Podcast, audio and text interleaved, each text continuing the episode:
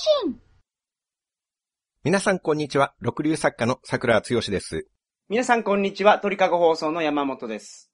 よろしくお願いしま。ます桜さん、戦うくらいなら侵略された方がマシについて言いたいことがあるそうなんですが。前回の続きなんですけれども、はい、そうですね。僕の敬愛するウーマンラッシュアワーの村本さんはじめ、はい。自衛隊なんていらない。は他の国に侵略されそうになったら、されればいいんだよ。あ、はあ、はあ、はあ。戦って誰かが傷つくくらいなら、おとなしく降参してうん。平和に暮らせばいいじゃん。はい、はい、はい、はい。侵略者だって人間なんだから、うん。話せば仲良くなれるんだよ。ってはい。いう人類愛に満ちた尊敬すべき考えを持つ方たち。はい。そんな皆さんのご意見を裏付けるべく、うん。不詳この私が経験した侵略下のパレスチナ自治区でのはい、はい。はい。ラブピースな体験記。あ、そうでしたっけ？はい。はあ、それを何回かにわたってなるほど、なるほど。お送りしたいと思います。まあ、シリアスな全4話になる予定でございますが。ですね今回2回目なんで、はい。えっ、と、前回のやつを聞いてから、今回のやつを聞いていただいた方が、あの、話は分かりやすいと思います。はい。そうですね。はい。はい。うん。まあ、最初に前回の続きですって言ったので、多分もうお分かりいただいてるかな、それ。改めてそれを言わなくても別に。いいじゃん。今はもう電子レンジで猫を乾かすなとか書かなければいけない時代なんですよ。ああ洗濯機に子供入れるなとかね。そうです、そうです、そうです。そういうことなんですよ。うん。その優しさです。まあね、それで裁判とか起こされたら、賠償責任とかなる可能性がありますからねまあまあそうで。すね。はいはい、そうなんです、そうなんです。ね、我々も訴えられたら訴大変なことに。ね。一回聞いてなかったやないかって、うん。訴えられるってことですか？訴えられないですか？訴えられないです。まあ、親切心で言ったじゃあいいじゃないですか、別に。それだったら言わなくたって。優しさです、優しさ。ああ、そうか。そうなんですよ。優しいってことですもんね。それが父親の優しさですね。そういうことです。不正を出しました。うん。うん。あの、まあ、このシリーズを聞き終わったら、うん。きっと、山本さんのようなネトウヨの方々も、僕ネトウヨなんですか？うん。ああ、自衛隊なんていらないな。侵略ってそんな悪いものでもないよね。はい。ラブピースイエーイっていう考え方に、あーあー、変わると思いますそううことですかはいはいはい。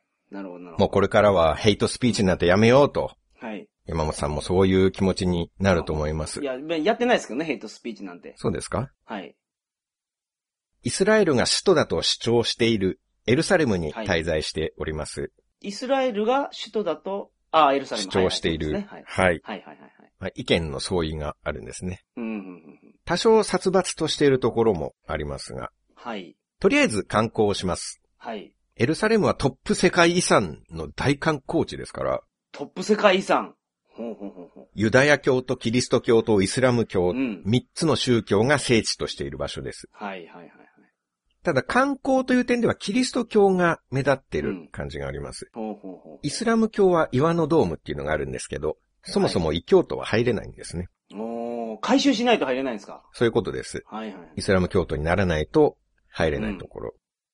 ユダヤ教は聖地で嘆きの壁っていうのがあるんですけど、おー。これはユダヤ教の神殿の残された壁、うんうんうん。紀元前20年とかに作られて、すごい昔。そう。はい。それだけ残ってるみたいな。牛糞とかで作ってる時代ですよね、それ。えーただいま不適切な発言がありましたことを お詫び申し上げます。じゃあ、確かに。じゃあ、古いっていうだけでね、宗教的な意味はないんですけど。紀元前にできた建物はすべて牛糞でできていると。いや、そういうイメージがありました。僕知らないから、その時代のこと。うんピラミッドとか何でできてるんですか一体。紀元前2200年とかですけどねはいはいはい。そうですね。確かに。石ですよ、石。石で。はい。神殿がちゃんとあったんですから。うんうんうんうん。壁だけ残ってて、そこにユダヤ教徒の皆さんがお参りに行くんです。はい。ただ他にあんまりユダヤ教の大きな観光スポットってなくて、うん。というのはユダヤ人の皆さんは2000年近く迫害を受けて世界各地に離散してたんですね。はい。第二次大戦後に戻ってきてイスラエルを作ったので、はいはいはい。だから2000年空白があるから限られてるんです、うんそういう遺跡とかうん史跡みたいなのも。はいはい。その間に邪魔なものとか撤去されてるでしょうしね。壊されてるでしょうね。そうそうそうまあ神殿がそもそも壊されてるわけですから、うん壁以外は。。で、キリスト教はもう素人でも知ってるレベルの、うん。あ、あれがこれね、みたいな見どころがいろいろあって、あーその、なんか歴史の教科書とかで見たことあるようなやつですか、つまり。そうですね。はいはいイエスさんが貼り付けにされたのがこのエルサレムなんですね。う。ゴルゴダの丘がそこにある。あります。はい。おー、なるほど。ゴルゴ13の名前の由来になったと言われる。あ、そうなんですか？はいはいはい。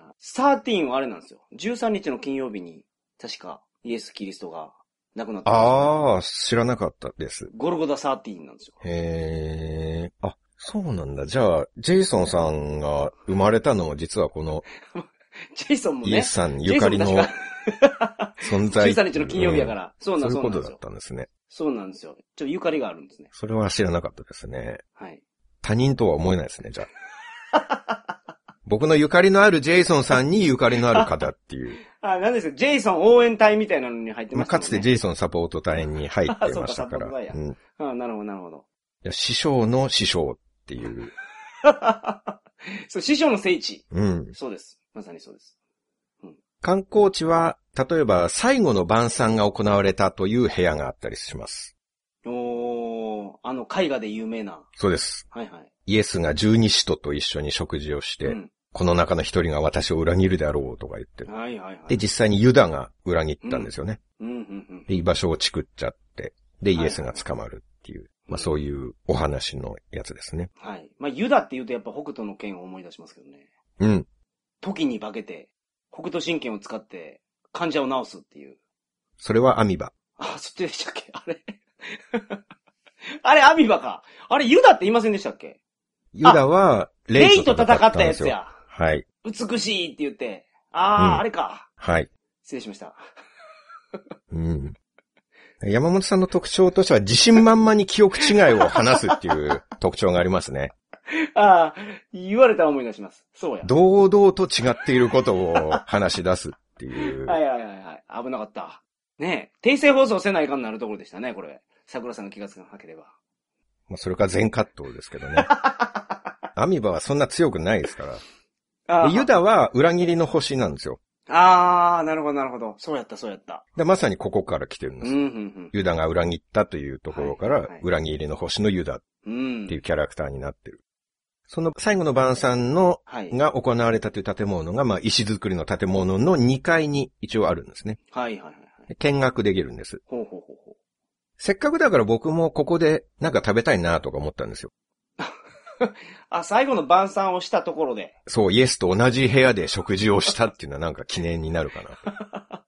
はいはいはい。でも確かね、飲食禁止だったんですよね。あー、なるほどね。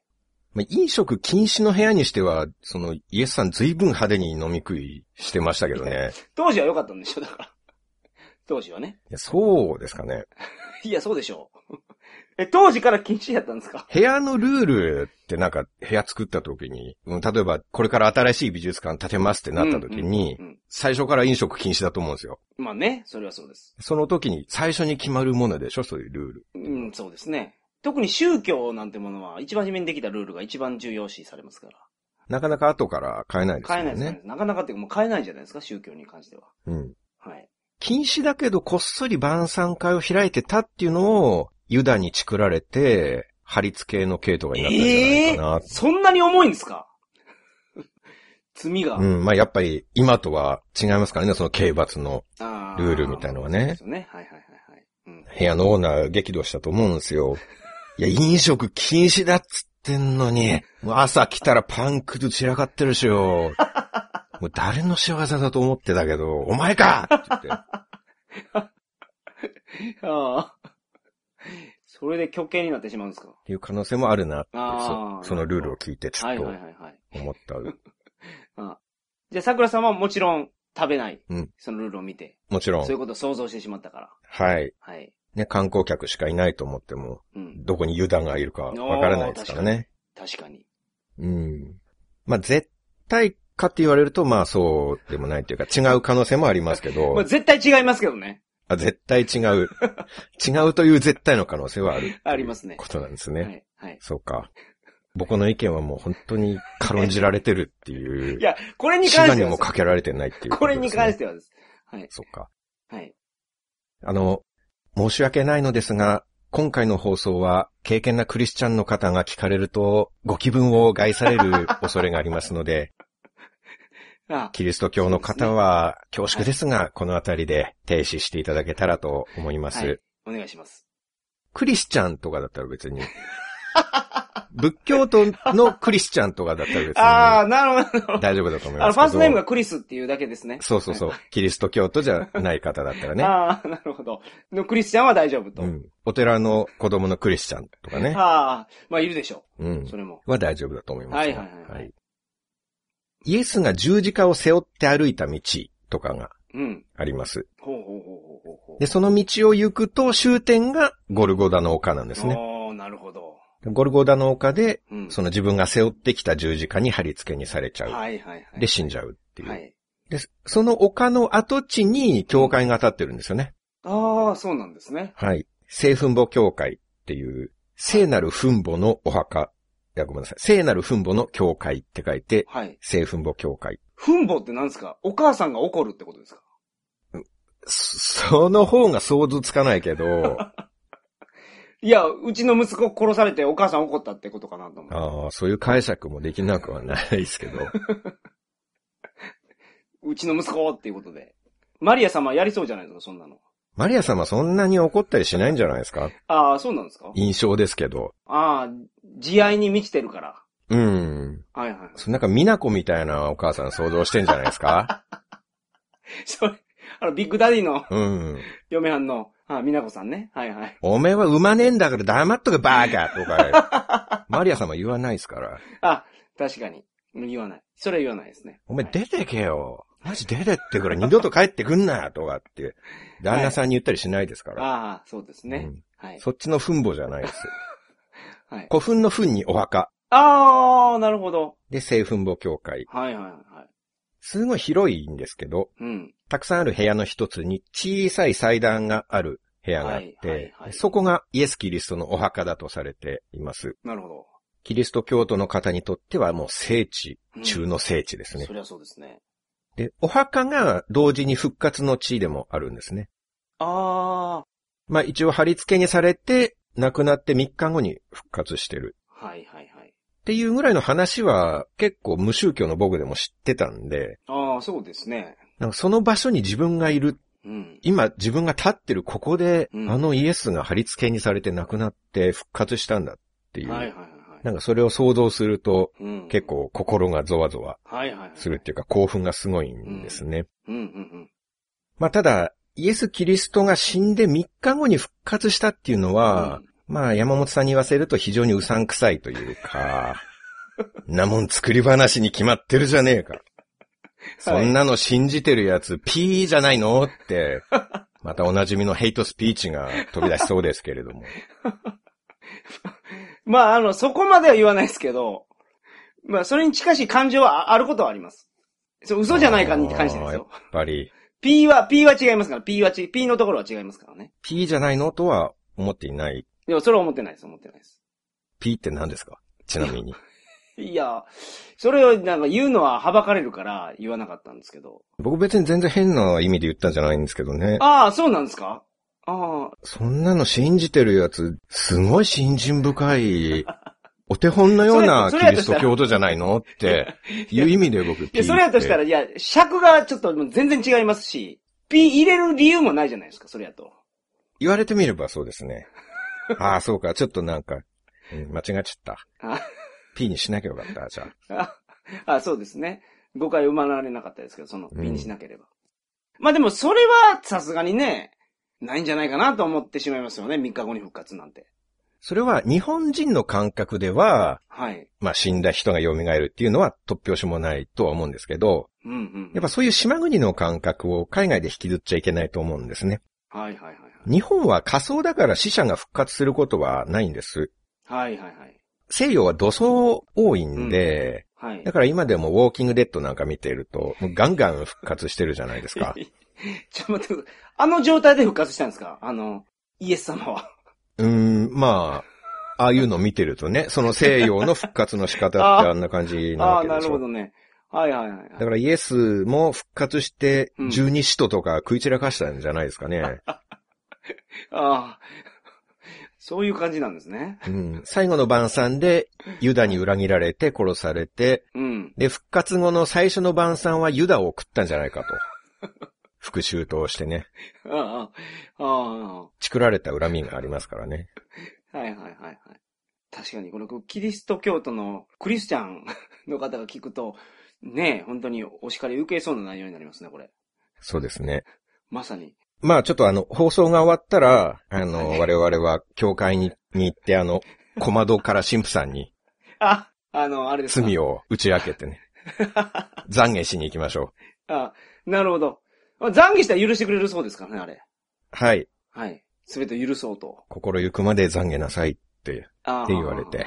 ああ、そうかそうか。で罰が出てもバケツの水かぶればいやいやいや大、丈夫ですそ。れあれですよね。何でしたっけ？あの、えっ、と、ひょうきん族や。そうですね。懺悔室。はいはい。あの、グレート義太夫がやってたと思いますけども。イエス様を。いや、それも違うと思うあ、な違いますね。はい。有名な方じゃないですよ。あ、そうなんですか。うん。はい。はい。相変わらず間違った情報を堂々と言いますね。うん、うん、うん、うん。まあ、あの、シュートで終わるのが僕の信条ですから。はい。シュートを打つと。まあ、その姿勢はいいですけど、枠外れたら球自分で取りに行ってもらえませんか？そうメクロメッポを打あって、球を人に取りに行かせるのを、ちょっと控えてほしいなと思いますけど。はいはいはいはい。ああ、そうですね。はい。で、まあまあ、枠狙って打ちますわ、次からは。そうですね。はい。はい。枠狙って打っても、枠内50%とか、そのぐらいのなんか、パーセンテージ確かに。確かに。まあ、日本人の、日本人ですから、僕は。あ、そうか、苦手なんですね決定。そうです、そうです。シュートはね。はいはい。え、日本で復活が馴染みが薄いっていうのは、やっぱ燃やされてるからだと思うんですよ。ああ、その死体をね。はい。燃やされたら幽霊になるしかないですからね。ああ。幽霊になるのは復活したっていうふうには言わないと思うんですよ。うん。どうしても幽霊になると見た目が人間と離れちゃいますから、はい。お化けの九太郎的な人の姿とはかけ離れた 恐ろしいもののけとなってしまうわけです。まあ、もう恐ろしいもののけなのか、まああれ。確かに、九太郎、九太郎そうですね。はい。この世のものとは思えない怪奇な姿ですよ。はい。コンドームみたいな形ですもんね、あれ。うん違います？何って言います？じゃああれ。はい。一番近いでしょ。うん黙ってカットしようと思ってたのに、何っていうか僕に聞かれちゃうんですから、それを。指サックですよ、指サック。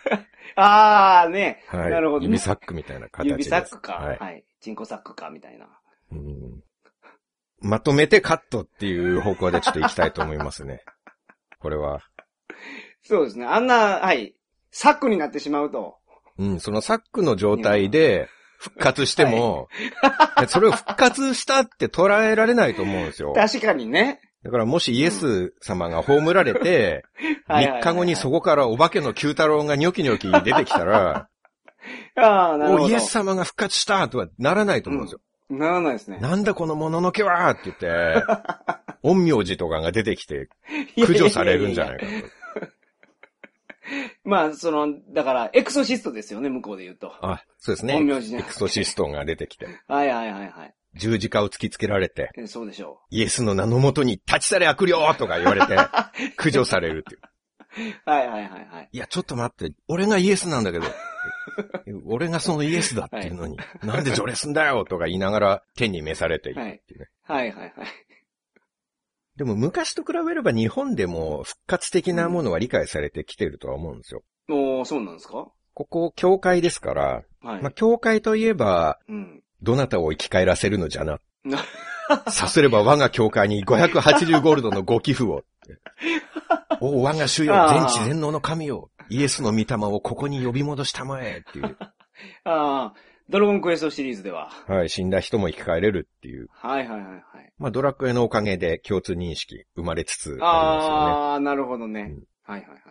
えドラクエはこっから来てんじゃないですかね。教会で生き返れるっていう、あの仕組みは。このイエスの復活をヒントにしてるんじゃないですかね。はいはいはいはいはいはい。あ、そうか。言われてみればそうですね。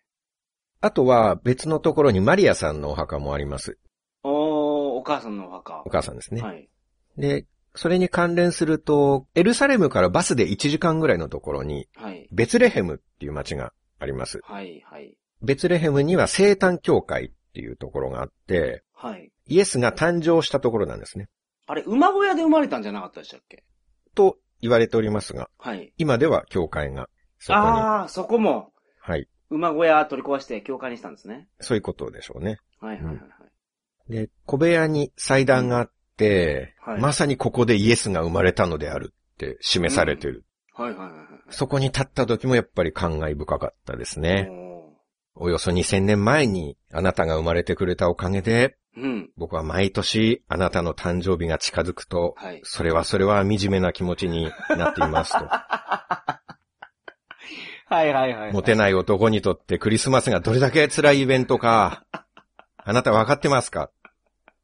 あ、あ、その恨み事をね。アルペンとか JR 東海の CM を見てどれだけ虚しい思いをしたと思ってるんだ。ああ、なるほど。山下達郎の歌をバックにね、美男美女がイチャついてるけど、はいはい。あんな CM みたいなクリスマスは俺には一生来ないんだ。自分はあんなキラキラした世界からは追放された恋愛カースト最下層の人間なんだって。12月になるたびに思い知らされるんですよ。ああ、なるほど。全部君のせいだ。そんなことを、そこで。せめてクリスマス以外の時期に生まれてくれてれば、こんな惨めな気分にならなくて済んだのに。だからそれちょっと順番が前後してますけど。そこで生まれたからクリスマスになったんですよ。夏に生まれたところで夏に惨めになってるだけですから。クリスマスの時期は外して欲しかったなっていうのは 思いますけどせめて、考え方がちょっと違うな。そうですかね。年末忙しいからってことですか？うーん。なんかクリスマスってムードあるじゃないですか、なんか。ああ、冬ですしね。うん。12月24日うん、とかなんかもう恋人たちの季節って感じじゃないですか。クリスマスツリーとかキラキラしてね。いやいや。だからそのクリスマスツリーも、その、イエス様が生まれてたからなんですよね。あるのが。イルミネーションとかはじゃあ関係ない。ああ、どうなのかな確かに。うーん、イルミネーションは確かに冬にやりますもんね。うんあのなんか、はいインスタ映えしそうなイルミネーション並木みたいなやつ、はいはいはいはいはいはい。ご存あれは冬ならではだと思うんですよね。確かに。はいはいはいはい。せめて夏だったらよかったんじゃないですか？夏だったらイルミネーションとか出ないんじゃないですかね？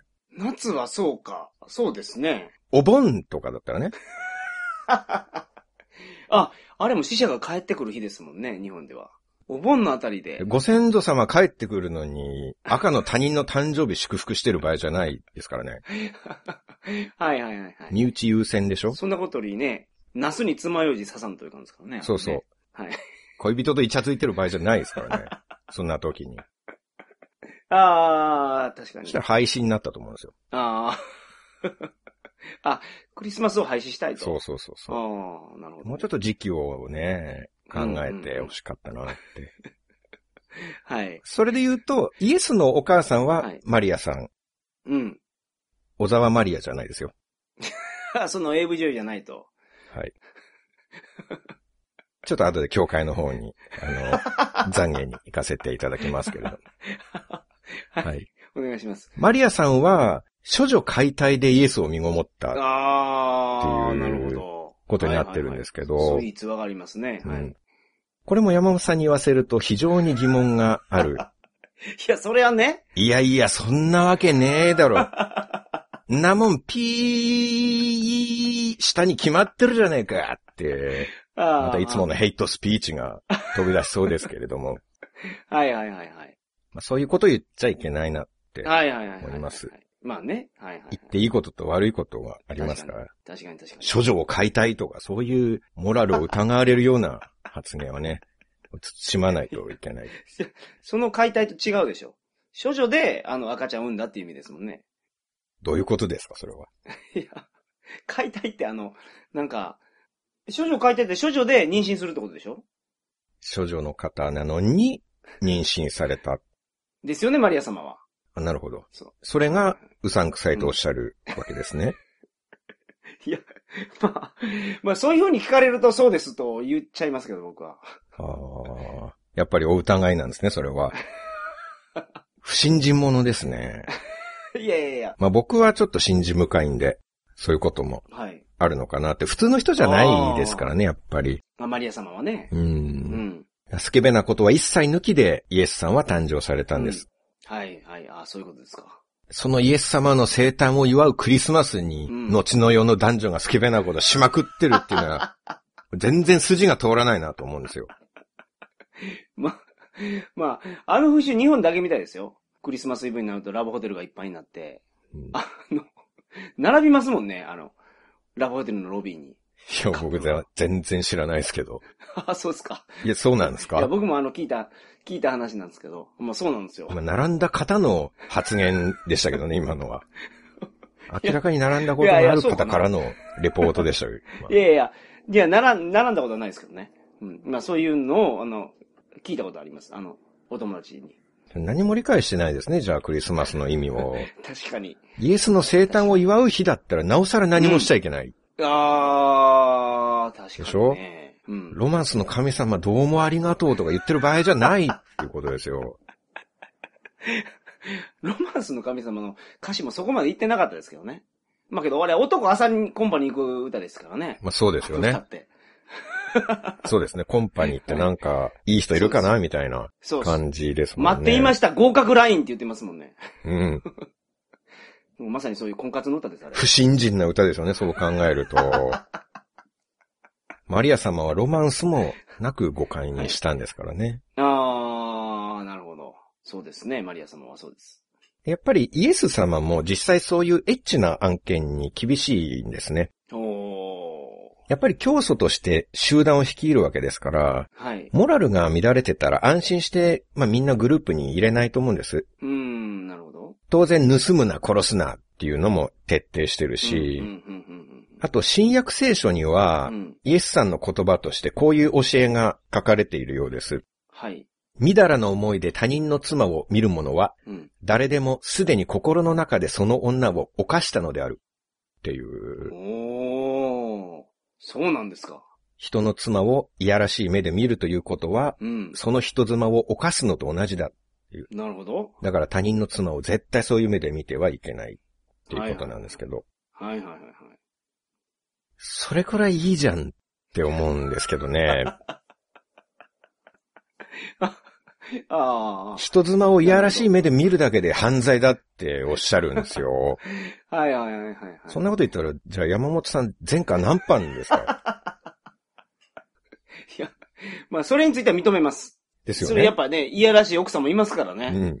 でそういう目で見るっていうだけで、はいはい。イエスさんの言う通り罪になってたら、山本さん懲役360年とか、なんかアメリカの連続殺人犯ぐらいのすごい刑期食らうことになると思いますよ。多分 GPS 埋まり込まれてますね、もいやもうとっくにね、とっくに居場所を全部特定されるようになってますよね。う。はいはい。全国の捜査機関で山本さんの居場所がわかるっていう。はいはいはい。まあ見るぐらいは確かにね、いいですよね。うん。見るぐらいは。想像するのは自由ですよね。はいはいはい別に現実で何しようっていうわけじゃそういうことなないんです。よね。はい。これは申し訳ないですけど、ちょっとイエスさん分かってないなってああ、なるほど思。います。多分、清廉潔白に暮らしすぎて、うん。その奥深さが分かってないなと。ああ、人妻っていうステータスの素晴らしさが分かってないとそうです。あの、人妻の方がエロいんですよ。あまあ、雰囲気がっていうことですよ。あーあー、そうです、ね。性格がというか、じゃなくうんて、イメージ的にっていうう。ん。誰かの妻っていうのは人妻っていうことだけでエロさが増すんですよね。ん、なるほど。あのージェームス・ボンドも言ってました。うん。カジノ・ロワイヤルっていう作品で。どういう女性がタイプなのって言ったら、はい。結婚してる女性って。ああ、やっぱり。その方が話が早いからって。うん。お、かっこいいなと思ってしまいましたよ、僕。そう、女性に向けて堂々と言うんですよ、ジェームス・ボンドは。うん。クリスチャンの方じゃないんですかね。いや、イギリスの方でしょ？いや、いや、イギリスの方ですけど、人殺しまくってますからね、彼は。でちちょっと違う宗教の方なんですかね。まあ、まあそうなんじゃないかな。そうか。まあ僕は想像だけなんですけどね。ああ、なるほど。うんまあジェームス・ボンドとか、山本さんと違って、実際にどうこうっていう度胸はないですけど。ああ、ジェームズ・ボンドはすごいですからね、本当に。毎作品毎作品でも特化引っかえ。山本さんかジェームス・ボンドかっていうぐらい。いや、僕は違うけど。山本さんなんて今人妻と一緒に暮らしてますからね。いや、まあね、僕の妻ですけど。はい。そうですね。一緒に暮らして人妻でしょ？まあ、人、人妻、うん。そうですね。人妻かな、うん、い人妻とみだらな行為をしてるんじゃないんですか？や、別にしたこともありますよ、そら。うわいや、ー。僕の、僕の嫁はんですけどね、そうれ。わー。人妻とみだらな行為をもう、されているってやめて実際にやめても、はい、はい。そうですね。いや、そりゃそ行き着くところまで行ってるって感じですね、もう。う。いやいや。でもそれ既婚者全員そうですから。既婚者は不信心者っていう。いや、ごめんなさい。そうじゃなくて、人の妻って言ってるんでしょ？イエス様の教えでは。自分の妻って言ってないじゃないですか。人の妻ですよ。山本さんは人ではないっていう。いや、あ、そんな拡大解釈ありなんですか？人妻じゃないってことは、じゃあ何なんですか？人手なしですかああ、まあまあ。いやいや、ひ人妻でした。そうですね。人手なしの妻っていうことで、人妻ではないっていう いやいやこ、とではない。あの、人妻でした。はいはいはい。僕はまあ現実での絡みはないですけど、今まで一回も？ないですよ、そんなもの。人妻と、うん。はっきり言えます。あーそうはい。本当ですか？すごいスピードで言えます。あ山本さんはユダヤ人の女性と関係がありましたか？について、相当悩んだ後、ないんじゃないんですか？ってお答えになってました。いやいや、ない、ないです、ないです。僕はすぐないですと答えられますねあ。いやけど、まあ、そうか。人妻と関係があったらやばいですよね。うんそれ。はね。はいはい。まあ、ただ、その僕も経験な若者ですから、その、うん在家での神聖な儀式に従事させていただくっていうことは、まあありまして、はいはいはうちにある祭壇の前で、あその神聖な儀式を、い。はあ、するわけですか？聖なる儀式をね。はい。はい、偶像を崇拝しながら、ああ、DMM で、そうですね。あの、レンタルした偶像を崇拝しながら。はい、偶像の映る祭壇があるわけですよ。はいはい。えっ、と、小沢マリア様でしたっけ？時にはそのマリアちょ、これ本当にやばいんじゃないですか、ちょっと。マリア様とか言ここで出したらちょっとやばいと思います、その名前を。あ、あ、そうですか。あ、まあそうですね。あの、僕キリスト教徒じゃないんで。キリスト教だと偶像崇拝がダメなんですけどね。あ、あ、そうなんですか。はい。まあはい僕は違いますので、偶像 OK です。はい、はい。最新鋭の祭壇なんで、まあいろんな偶像が入れ替わり立ち替わりこう、表示させることができまして。はい、はい、はい。はいうん。そういう時に、やっぱりね、人妻の方がいやらしさが増しますね。もうむしろ他人の妻こそを優先的にみだらな目で見たいっていうのが。あります。だから一度イエスさんも、うん。あなた許してシリーズとか、ギフと嫁がいけない関係になるシリーズとか、はいち。ょっと借りて見てみるといいんじゃないかなって、ああ、なるほど、ね。良さがわかるんじゃないかって。ああ、はははは。食わず嫌いはいかんよと。そうそうそう。一度経験してみれば、えそうですね。その他人の妻をみだらな目で見ることの素晴らしさっていうのに気づくんじゃないかと。ああ、なるほど。心の中でいやらしく見ることすら禁止されたら、知り合いの結婚式ももう行けなくなりますからね。それ、それ意味が全然わからないですけど。そその、結婚式でどういう気持ちで言ってるんですか？その祝福の気持ちじゃなくて、な、なんですか？その、みだらな気持ちになりに行ってるんですか？いや、慣れに行ってるっていうわけじゃないですよ。祝福しようとして言ってるけど、はい。まあ、それが全てじゃないわけだ、じゃないですか。その、ウェディングドレスに浴場してしまうってことです？まあ、本能的なものはもうどうしようもないですよね。人間ですから。ああ、なるほどね。うん。まあそうですよね。あのー花嫁様は、あのー一生のうち一番綺麗なドレスを着て、うん。一番綺麗に見てほしいと思ってるでしょうからね。そうですよね。はいはいはいはい。やっぱ浴場させるために、いやいやいや、そそのためじゃないそうう。いういや、そういうためじゃない衣替えみたいな。いや、違う。来賓の方、浴場させるために衣替えしてるわけじゃないんですよ、あれ。誰を浴場させるんですか？浴場じゃない。浴場じゃなくて、あれは、あのー衣装変えて、え、あの、あれ何のために衣装変えてるんですか、じゃあ。だから浴場をさせるためいや、じゃない浴場じゃい。ないです。浴場ではないんですよ。でもやっぱ、あるじゃないですか、はいそういう作品が。ああ、ございます。ウェディングドレス。ああ、ございます、ございます。まさに人妻になろうとする日に、はい。そのドレスを着た奥さんとみたいな。うん、うん。これ一番、それが、なんていう、なんていうか。はいはいはいはい。ちょっと、はい。まあ、まあまあ、そういうのもありますよね。まあ僕たちも将来キリスト教に改宗するのは諦めた方がいいと思いますよ。もう ここまで話したからには、もう入れないですか？ら、キリスト教に。キリスト教は懺悔したら許してくれるんですよ。ああ、そうなんだ。洗礼を受ければ。ものじゃすごい深いですから。あ洗礼を受けるときに、今回の放送をずっと流されてても、もう問題なくウェルカムな感じにさなるっていうことですかね。うん。まあ、き、そうですね。キリスト教はそういう宗教です。あの、許してくれる。大丈夫ですか？大丈夫だと思います。失礼しました。失礼しました。いや、それは、はい。一緒に謝っておきましょう。はい。懺悔させていただきます。はいベツレヘムって実はパレスチナ自治区にあるんですね。ええー、危なそうなところですね。イスラエル側から境目を越えてパレスチナ自治区に入っていくんですけど、はい。物々しいんですよね。そこの境が。はいはいはいはい。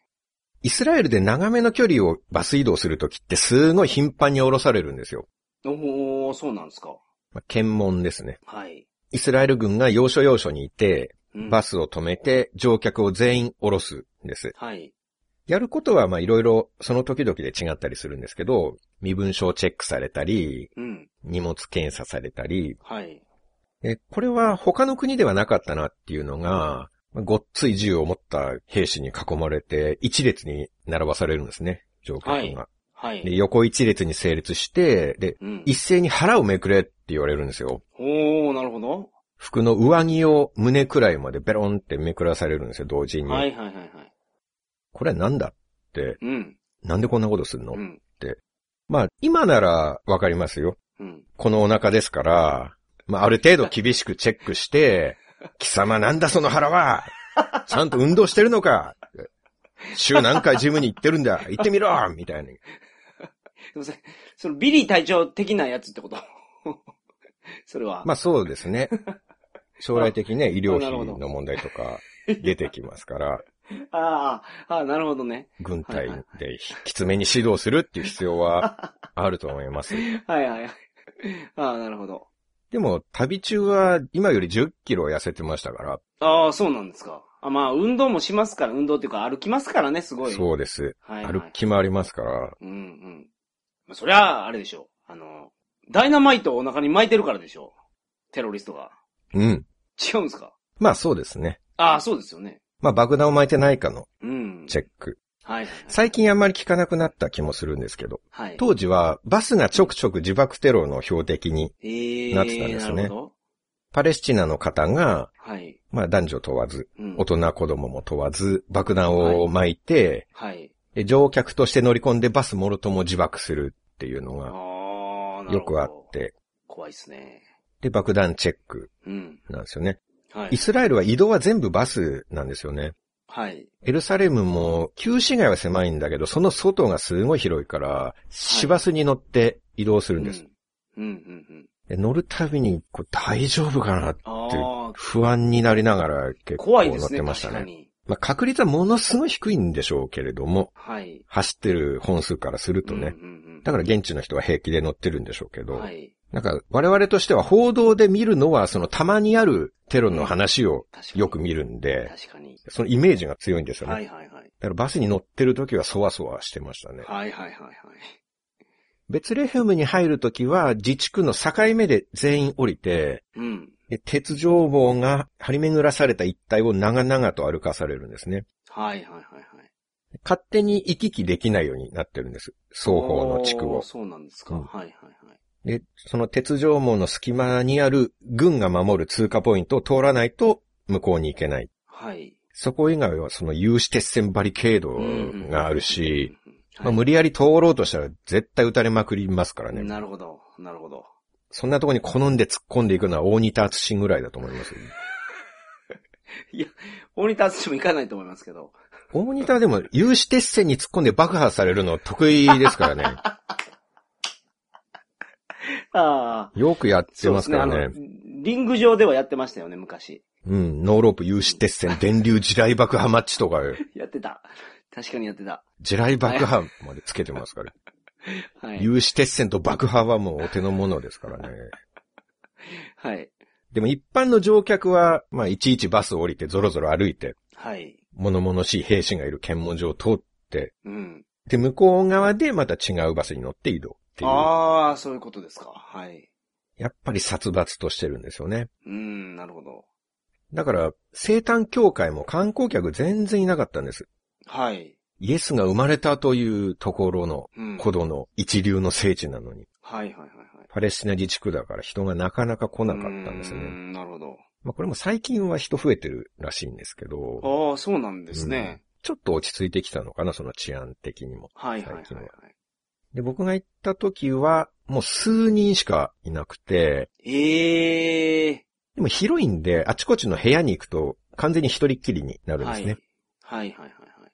イエスが生まれた部屋はおめでたいところだからいいんですけど、うん。螺旋階段を降りて、地下に行くと、エイジの墓っていうのがあるんです。エイジはい。はい。バンドエイジじゃないですよ。いや、わかってますけど。死んでないしね、ほんで。ご存命ですからね。はい。ウクレレエイジの墓でもないですよ。それまたマニアックなうん。芸人さんが出てきましたね。はい。ざわざわざわざわ。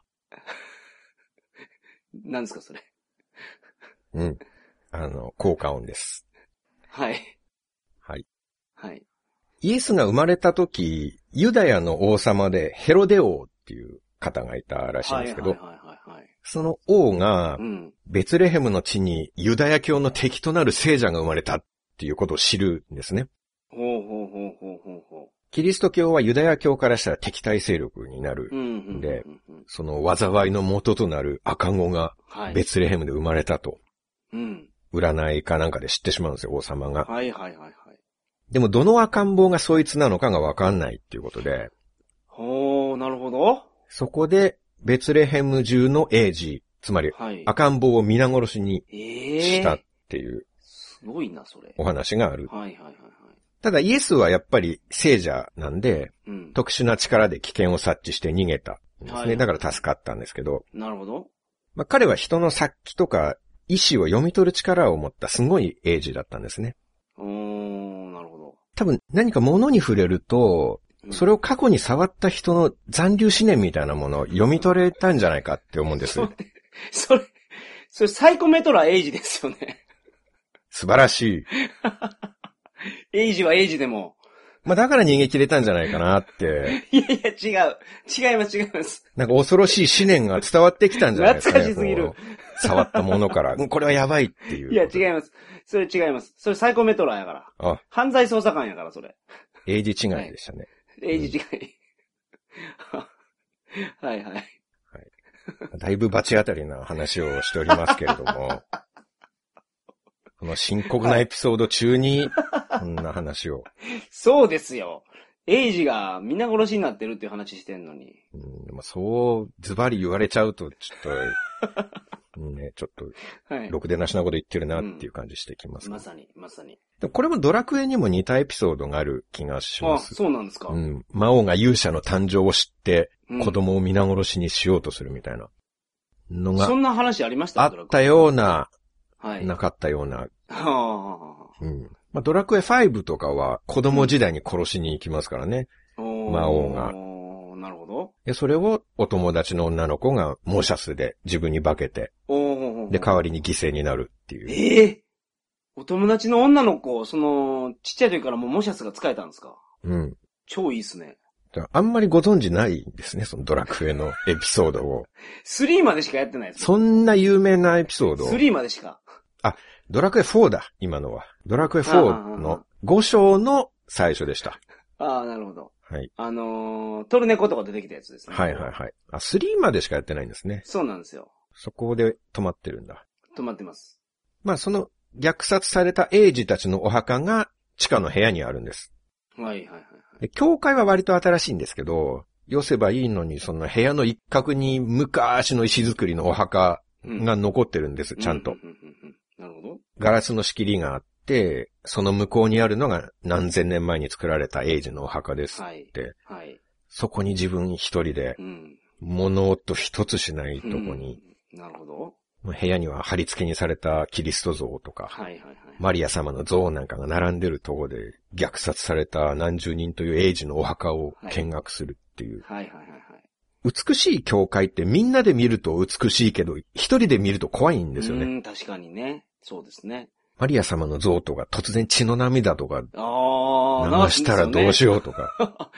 そうですね。そういうお話がいっぱいありますからね。はいはいはいはい。ちょっとゾーっとする感じ。うん、うん、うん、うん。そこで気づいたら神父さんが背後に立ってて、いきなり Where are you from? って声かけられて、飛び上がった。はい。さすがこの教会の人だけあって、音もなくあ現れるんですね、神父さんが。はいはいはい。